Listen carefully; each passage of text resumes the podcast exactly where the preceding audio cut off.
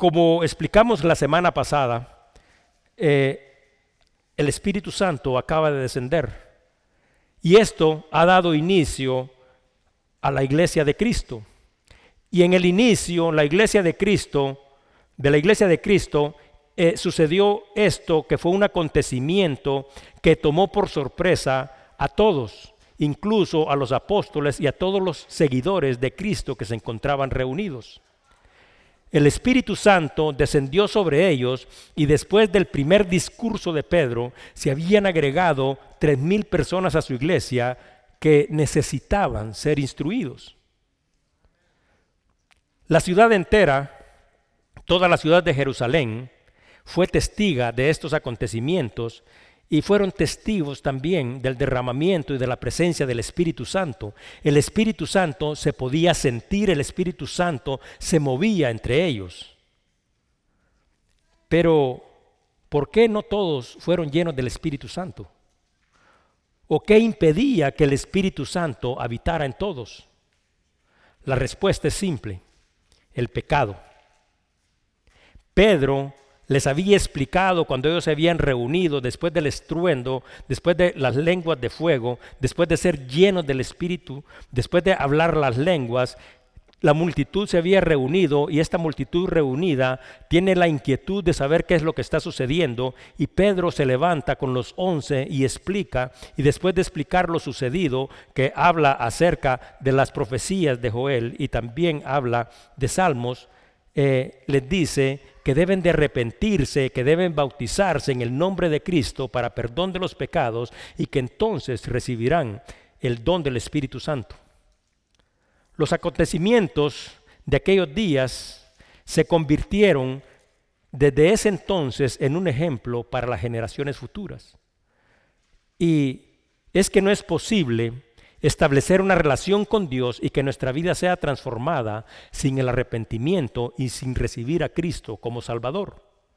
En segunda de Crónicas 7:14 dice, si se humillara mi pueblo sobre el cual mi nombre es invocado, y orare y buscare mi rostro y se convirtiera de sus malos caminos, entonces yo oiré desde los cielos y perdonaré sus pecados y sanaré su tierra.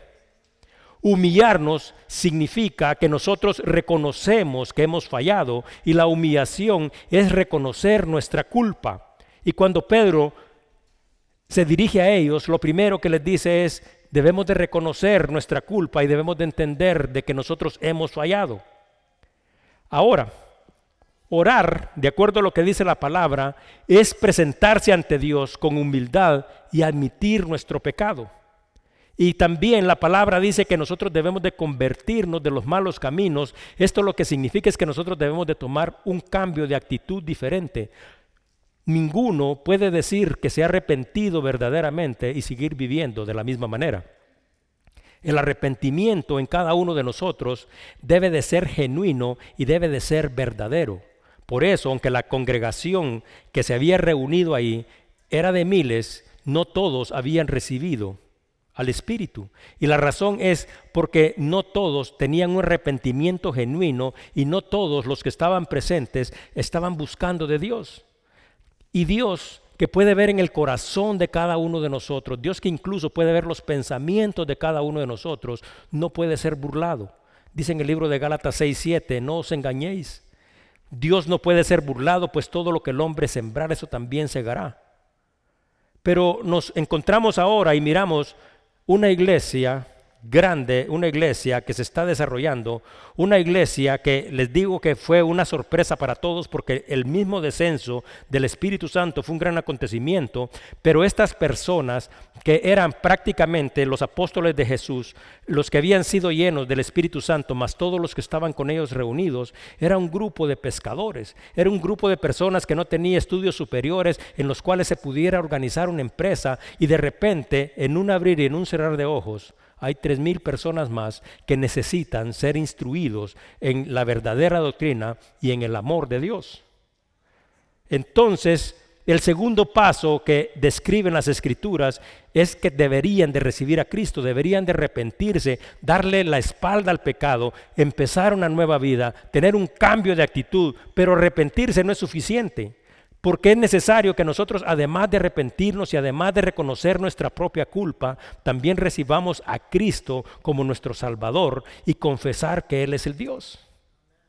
Después de hacer el arrepentimiento y de recibir a Cristo, dice que nosotros recibiremos y seremos llenos del Espíritu Santo.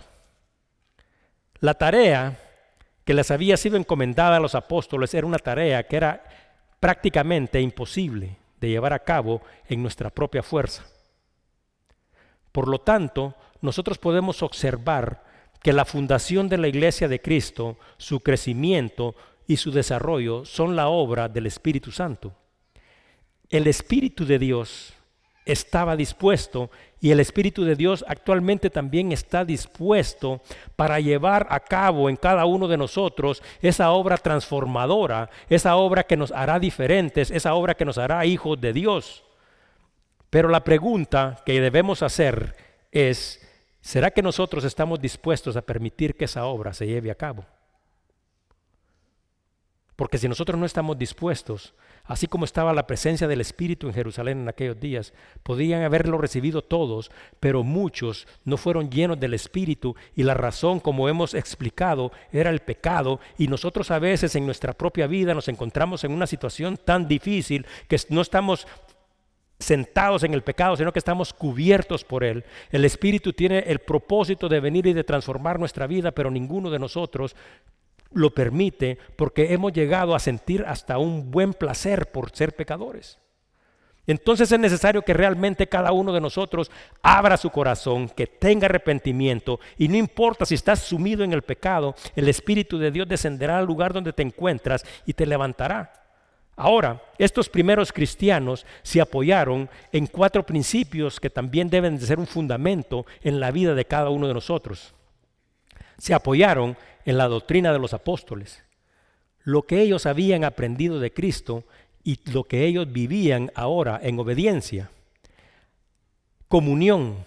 La comunión más allá de reunirnos para adorar y compartir implica también tener interés por el bienestar de los demás.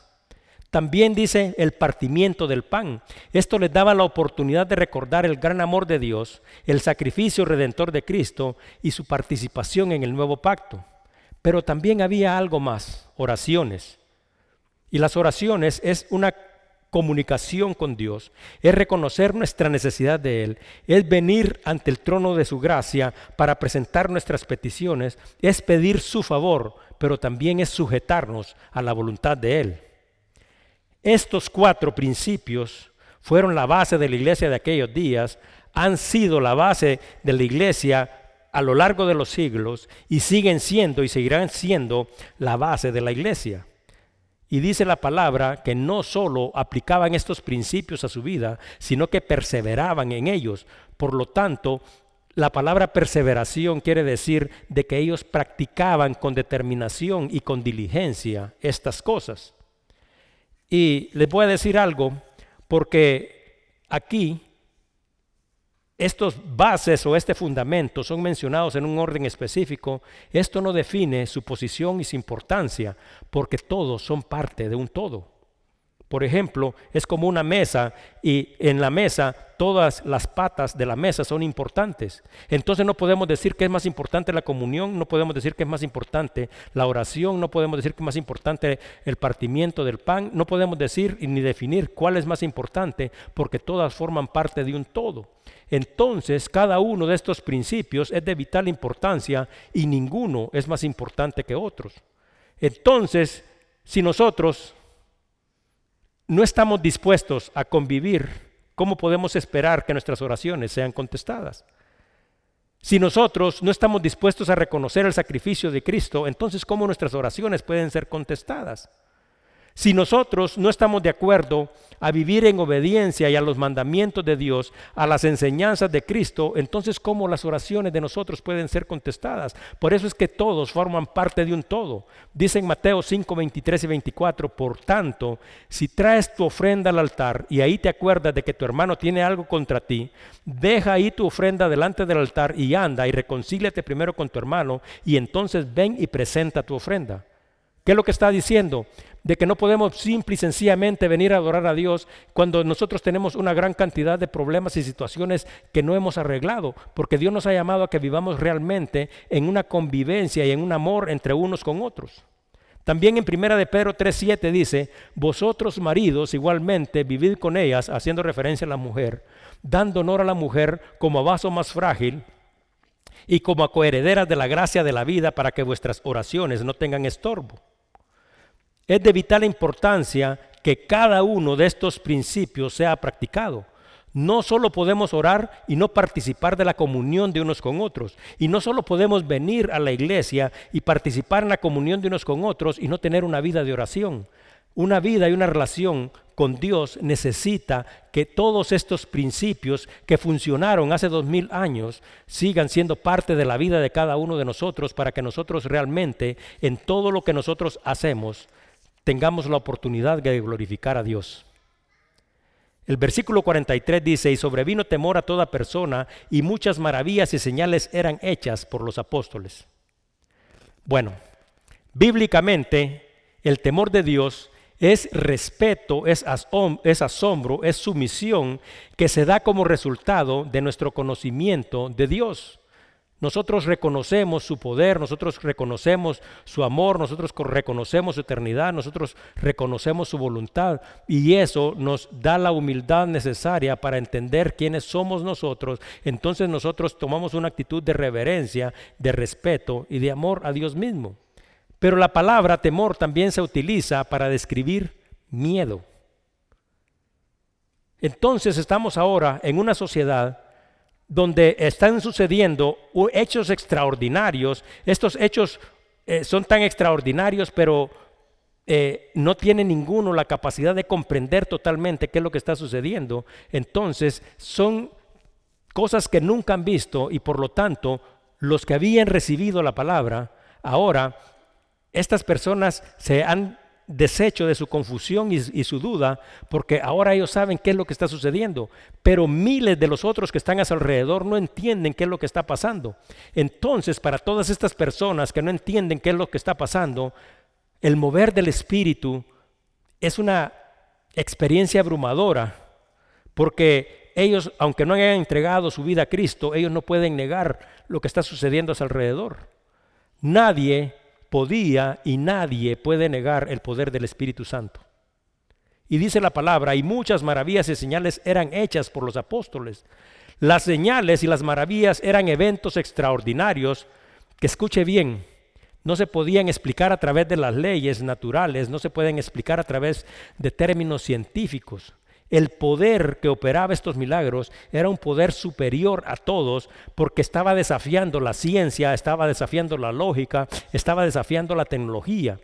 Y aquí hace referencia a que estas señales y estas maravillas eran hechas por los apóstoles, pero en el libro de Primera de Corintios se nos explica más adelante que estas habilidades también le fueron dadas a otros en diferentes tiempos, pero que el poder que las operaba seguía siendo el mismo.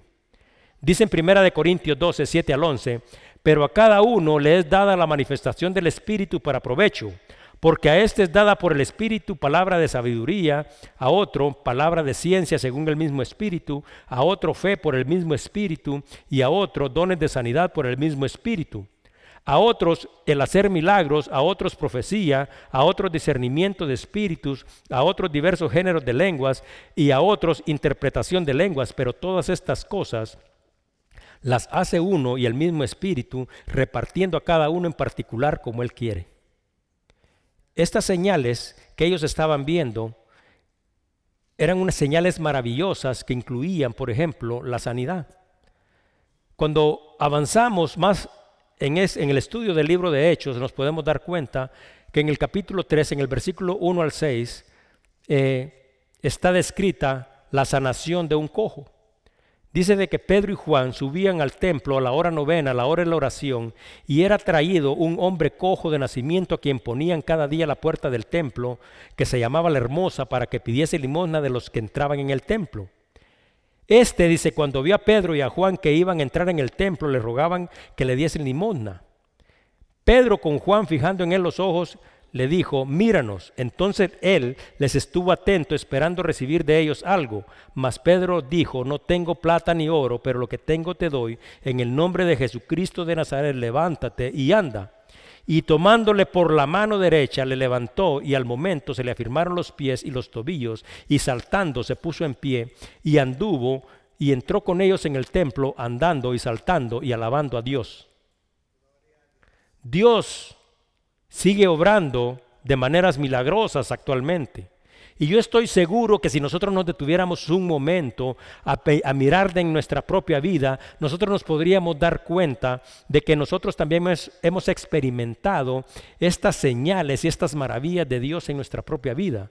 Sin embargo, muchos de nosotros no reconocemos estos milagros como la obra de Dios en nuestra vida. Es necesario que cada uno retome las cosas y que empiece a reconocer la presencia de Dios y los cuidados que Dios tiene de cada uno de nosotros. El versículo 44 y 45 dice, todos los que habían creído estaban juntos y tenían en común todas las cosas y vendían sus propiedades y sus bienes y los repartían a todos según la necesidad de cada uno. Vender sus propiedades no era un mandato, era una práctica voluntaria y no todos vendían sus propiedades y repartían sus bienes. Los líderes judíos no habían recibido a Cristo e inmediatamente habían iniciado una campaña para disuadir a los seguidores de Cristo. Saulo, un joven judío que más tarde y hasta el día de hoy se le conoce como el apóstol Pablo, lideró los esfuerzos para terminar con todos los cristianos. Al decir que los había que los que habían creído tenían todas las cosas en común se refiere a todos los cristianos. Y dice de la misma manera que estaban juntos y más allá de estar juntos en una área geográfica, se refiere a que ellos compartían un mismo espíritu, una misma esperanza, un mismo corazón y el estar unidos a Cristo por el amor que ellos había que había nacido en ellos, también ellos se apoyaban mutuamente. Por ejemplo, se dan cuenta ustedes de que se había empezado una persecución dentro de la iglesia y los líderes de las familias podían ser encarcelados. Y si una familia eh, enfrentaba una situación como esta, ¿quién podría cuidar de su familia y quién proveería para sus necesidades? Los cristianos habían empezado a ser perseguidos y a ser dispersados. Entonces dice de que habían personas que tenían este amor, esta generosidad que había nacido en ellos a través de su espíritu, del espíritu de Dios, y empezaron a sentir aquella convicción para que no le faltara nada a nadie. Sin embargo, nosotros nos podemos dar cuenta más adelante en el libro de Hechos de que llegó el momento en que las necesidades de todos no podían ser cubiertas. Pero este principio del que estamos hablando evoca la generosidad, la solidaridad, la confianza, la fe, el amor, y este es el verdadero carácter de un cristiano. Y a esto es a lo que nosotros nos ha llamado Dios.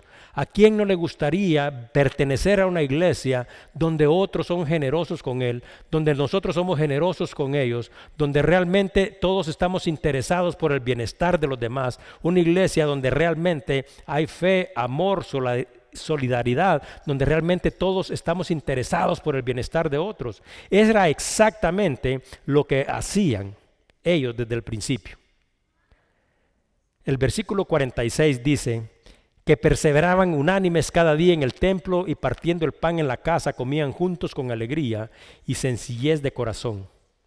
Este es un versículo que tiene una gran profundidad y vamos a explicar algo, porque todos nosotros sabemos que los judíos ortodoxos no son cristianos.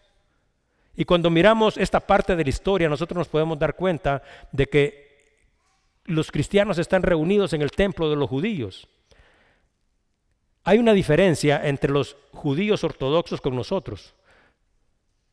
Ellos, al igual que nosotros, creen en Dios, pero ellos no creen que Jesucristo es el Hijo de Dios.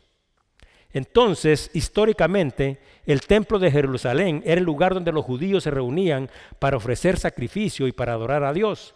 Por eso es de que cuando miramos eh, el capítulo 1 y el capítulo 2, nos damos cuenta que todos los judíos de tres continentes diferentes y de diferentes ciudades se habían reunido en Jerusalén en aquellos días y fueron testigos de los, de los acontecimientos que cambiaron el rumbo de la historia.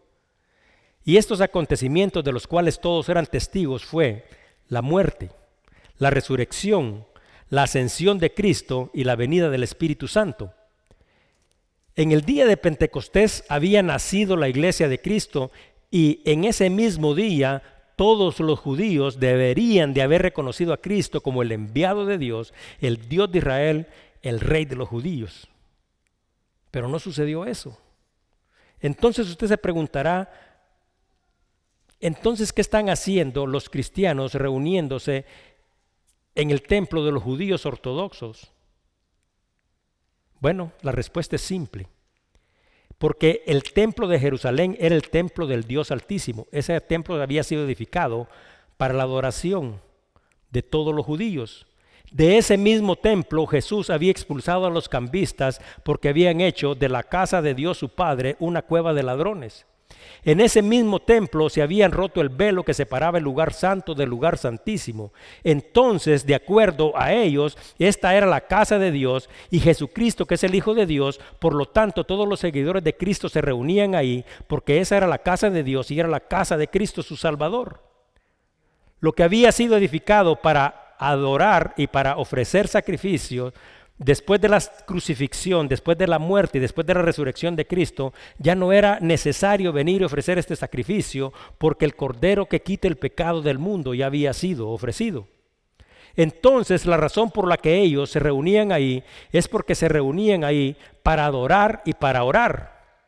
Pero los líderes de Israel aunque también habían sido testigos de todos estos acontecimientos y como Pedro se los había explicado, decidieron no recibir a Cristo como Salvador. Posiblemente ellos también habían estado entre la multitud que se había reunido cuando descendió el Espíritu Santo y posiblemente también ellos eran de aquellos que se burlaban. Y como nosotros estudiaremos más adelante, en el capítulo 5 al 8 del libro de Hechos, los miembros del concilio y todos los duros de cerviz, todos los duros de cabeza, expulsaron a los cristianos del templo. En los capítulos 5 al 8 se narran los sucesos de la muerte de Esteban, la persecución de Pedro y de Juan y el inicio de la persecución de la iglesia liderada por un joven judío llamado Saulo de la ciudad de Tarso. Y quiero detenerme un segundito ahí. ¿Y saben por qué quiero detenerme un segundito ahí? Porque como les he explicado, Saulo en esos días es un joven judío que de acuerdo a su celo y a sus creencias se convierte en perseguidor de la iglesia. Mas sin embargo nosotros observaremos más adelante que Saulo, el perseguidor de la iglesia, se convierte en un discípulo de Dios y comunica después el Evangelio. En el libro de Lucas, capítulo 7, versículo 36 al 50, se, narra una historia de perdón. Y esta historia de perdón dice, uno de los fariseos rogó a Jesús que comiese con él. Y habiendo entrado en casa del fariseo, se sentó a la mesa. Entonces una mujer de la ciudad que era pecadora, al saber que Jesús estaba a la mesa en la casa del fariseo, trajo un frasco de alabastro con perfume y estando detrás de él a sus pies llorando, comenzó a regar con lágrimas sus pies y le enjaguaba con sus cabellos y besaba sus pies y los ungía con el perfume.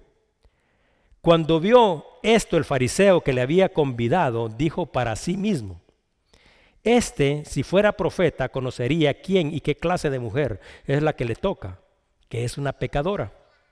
Entonces respondió Jesús, Jesús sabía qué es lo que estaba sucediendo, y le dijo, Simón, una cosa tengo que decirte. Y él le dijo, di maestro. Un acreedor tenía dos deudores.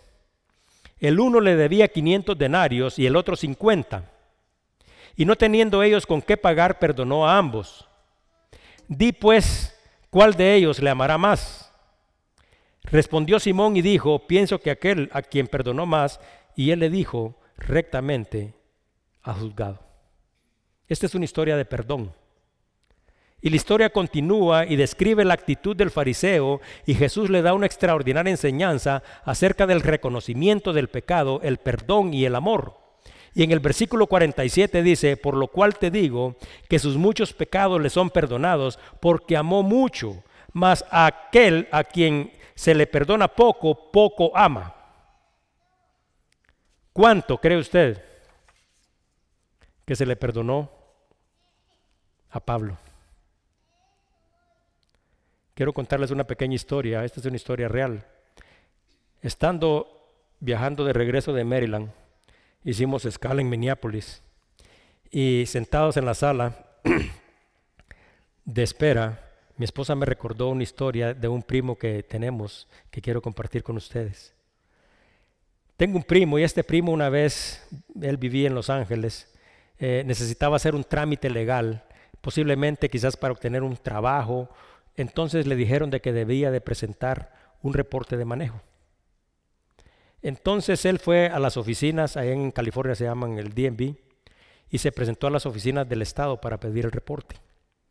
Entonces entró, pero no salía y tardó demasiado tiempo en la oficina.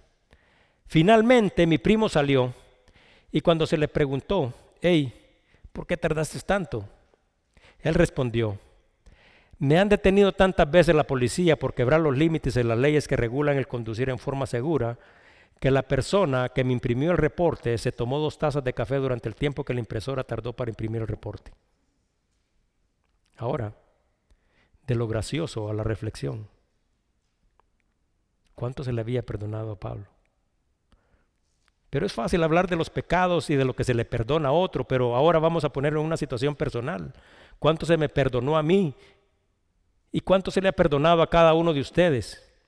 Y si nosotros en este momento pudiéramos agarrar una impresora y pedir un reporte de lo que nosotros hemos hecho en nuestra vida, que pueda incluir el lugar, la hora, la fecha y cada palabra mal dicha que decimos y cada mal pensamiento que tenemos y cada mala actitud que nosotros tenemos y cada tentación que se ha convertido en pecado, en cada acto de desobediencia, ¿cuántas hojas cree usted que incluiría un reporte como este?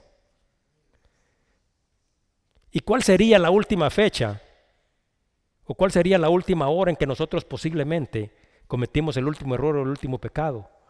¿Será que no en la lista de nosotros o en el reporte de nosotros no aparecería posiblemente la mañana del día de hoy?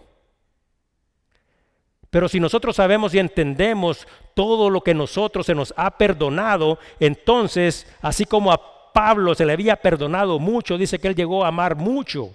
Pero nosotros todavía no hemos llegado ni al entendimiento del perdón, porque después de saber, de reconocer y de entender de que pasarían días haciendo una impresión de un reporte de esa clase para cada uno de nosotros, ¿cuál es la actitud que nosotros tenemos? Es necesario que nosotros también reconozcamos eso, porque eso nos pondrá en una perspectiva totalmente diferente a cada uno de nosotros y nosotros debemos de reconocer que nosotros éramos deudores y éramos pecadores y estamos destituidos del reino de Dios. Pero ahora en Cristo nosotros hemos sido perdonados y eso funcionó para Pablo, funcionó para todos y cada uno de los que habían negado a Jesucristo, de los que lo habían crucificado. Pero todavía nosotros, aunque tengamos toda esta información, no hemos logrado llegar al entendimiento de que a nosotros se nos ha perdonado mucho. Y que por ese perdón que nosotros hemos recibido es que nosotros tenemos la oportunidad de venir y estar ante la presencia de Dios y entrar ante el trono de su gloria. Bueno, después de haber sido expulsados los primeros cristianos, ya no se reunían en el templo, sino que dice la palabra que se reunían en casas particulares porque eran perseguidos, eran encarcelados y a algunos se les daba muerte por orden del concilio mismo. Eso fue lo que le pasó a Esteban. Pero al principio ellos se reunían ahí porque se reunían ahí para adorar, para orar y para estudiar las escrituras. Y eso es exactamente el propósito por el cual nosotros nos reunimos hoy. En el libro de Hechos 3.1 dice, Pedro y Juan subían juntos al templo a la hora novena, a la hora de la oración. Por lo tanto está diciendo que ellos iban al templo a orar. Ahora, me voy a tener otro ratito porque otra vez más quiero hablar un poquito acerca de la importancia y del valor de la oración. Quiero contarles una historia. Y como les dije, les voy a contar cosas que nos pasaron dentro del viaje. Bueno, en el hospital John Hopkins, ahí fue donde nosotros estuvimos. Ahí trabajó un médico brillante, quien llegó a ser jefe del, del área de neurocirugía, o sea, cosas en el cerebro. Su nombre es Benjamín Solomón Carson. Ben Carson, como le dice, enfrentó muchísimas dificultades en su vida. ¿Y saben qué? Fue el último de su clase. Le daban un test y usted sabe cuántas respuestas buenas obtenía. Ninguna.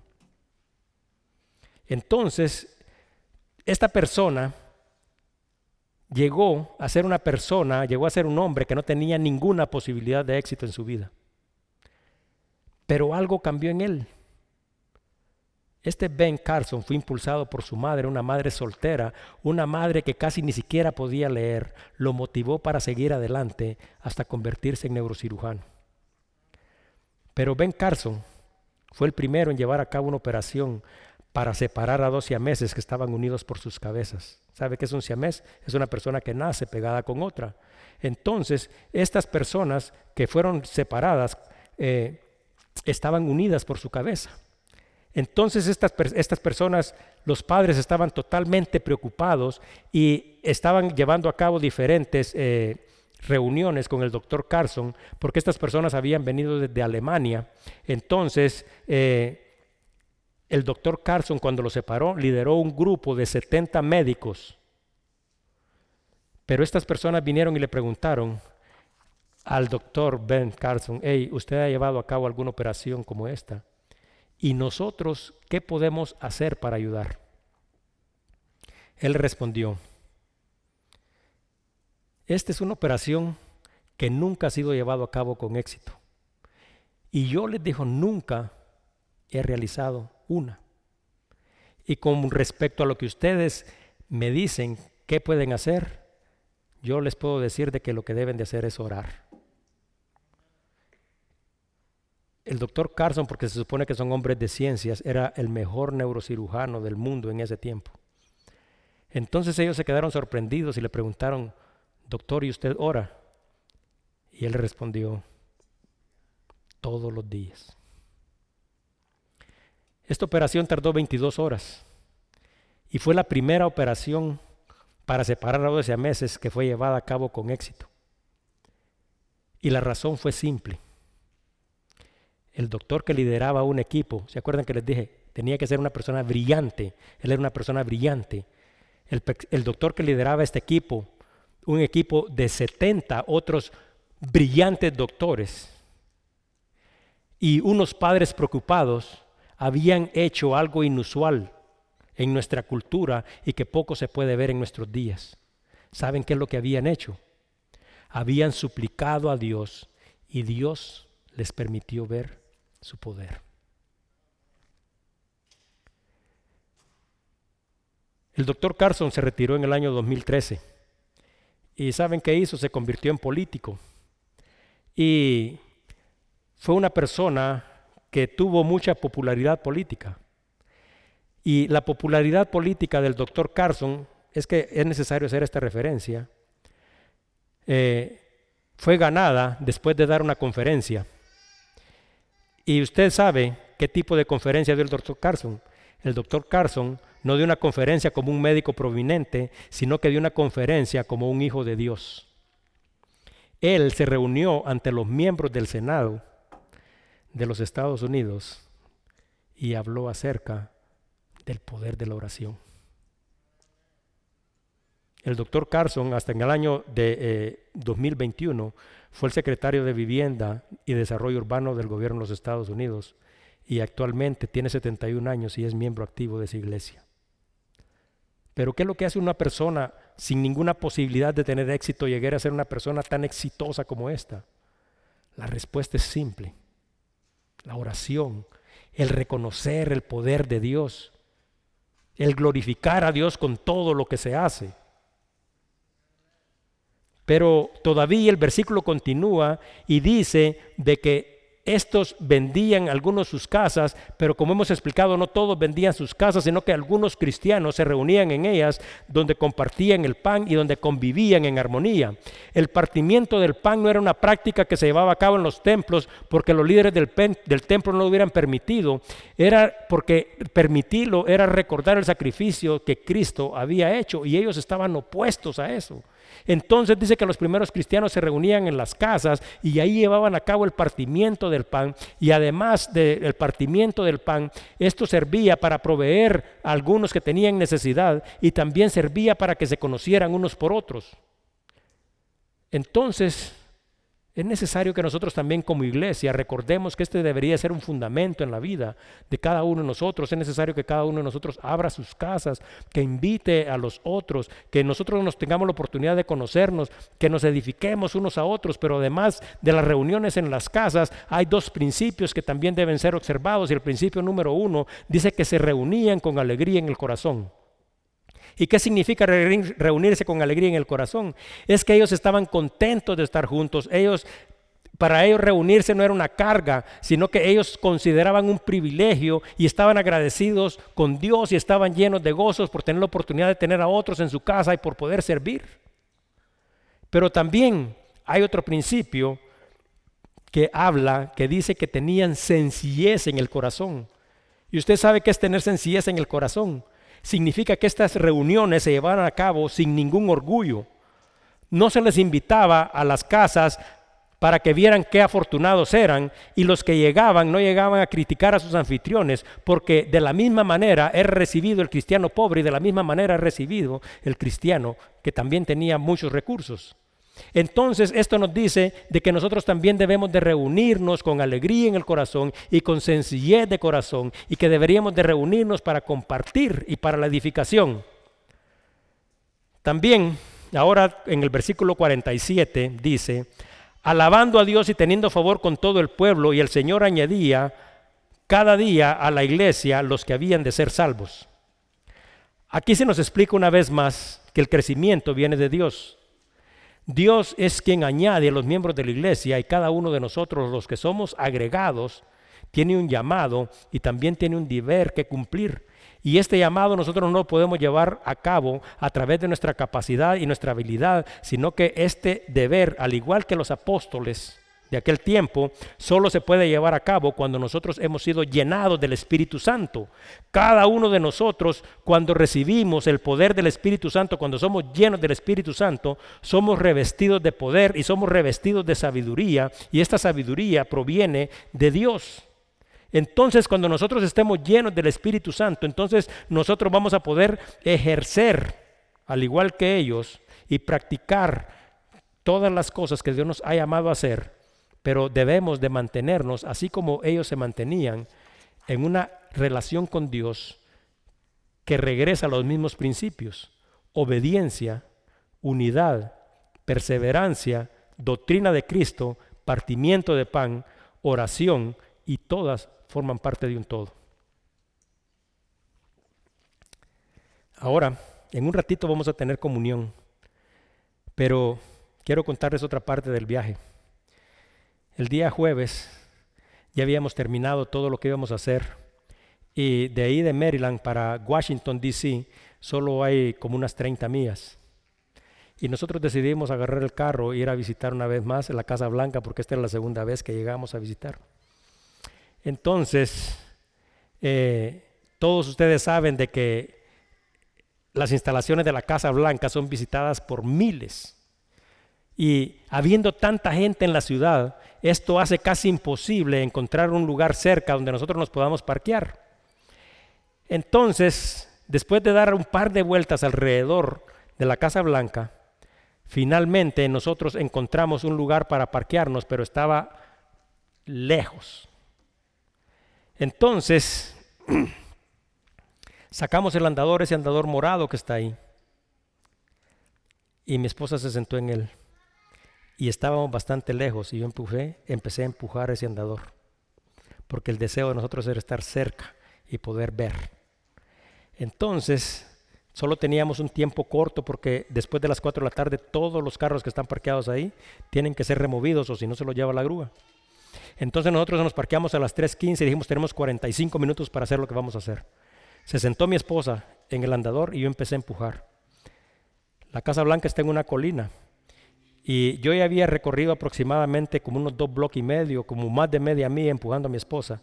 Estaba yo cansadísimo y me acerqué a una señora que trabaja ahí eh, como miembro de seguridad de, de las instalaciones y le dije, disculpa, eh, ¿dónde puedo ver un poco más de cerca la Casa Blanca? Y me dijo, eh, aquí estás en la parte de atrás. Para que puedas acercarte y tener una buena vista, me dijo, tenés que caminar dos bloques en la colina para arriba, después hacer una izquierda en la avenida Pensilvania y caminar medio bloque para quedar enfrente. Miramos el reloj y creíamos de que el tiempo se estaba agotando. Estamos en esa inclinación, yo había empujado a mi esposa más de media mía y faltaba quizás otra media mía más. Y empezamos otra vez a correr, prácticamente empujándolo yo en el andador hasta que finalmente, después de muchos minutos, eh, llegamos frente a la Casa Blanca. Entonces, estando ahí enfrente, decidimos tomarnos un par de fotografías y habían unas personas que estaban ahí protestando, como todos los días, pero nosotros habíamos llegado con un propósito diferente. Y el propósito con el cual nosotros habíamos llegado es que nosotros queríamos orar ahí. Entonces, cerca de una de las barreras que están protegiendo la casa, cerramos los ojos y venimos ante la presencia de Dios en el nombre de Cristo y le dijimos, Señor, Queremos pedirte por todas las personas que aquí se reúnen en estas instalaciones, porque sus decisiones afectan a millones de personas alrededor del mundo. Queremos pedirte Señor, nosotros no estamos aquí para manifestarnos, estamos aquí para reconocer tu poder y queremos pedirte que ellos también entiendan que solo tuyo es el poder y solo tuyo es la gloria. Y quiero que les abras, por favor, el entendimiento para que cada una de las decisiones que tomen sean alineadas con tu voluntad y con tu mandamiento. Y como ya no teníamos tanto tiempo, le dijimos, Señor, gracias por escucharnos. Amén. Entonces mi esposa nuevamente se paró, se sentó en el andador y como estábamos tan perdidos, decidimos preguntarle a otra persona, a otro miembro de las fuerzas de seguridad y le dijimos, mira, solo nos faltan unos minutos para que el carro de nosotros sea removido y necesitamos llegar rápidamente a donde esté el, monumento a Washington. Y él nos dio las indicaciones y empezamos ahora, ya no para arriba, sino que para abajo, empujar el andador y llegamos al carro cuando faltaban solamente ocho minutos para que tuviéramos que abandonar el lugar. ¿Y saben por qué les cuento esto? Les dije desde el principio. No, los cuento, no les cuento esto para que ustedes crean de qué extraordinarias son las cosas, sino que les quiero recordar nada más. No importa donde usted esté, donde usted te tiene que adorar, alabar a Dios y glorificarlo. Y Él escuchará la oración de cada uno de nosotros.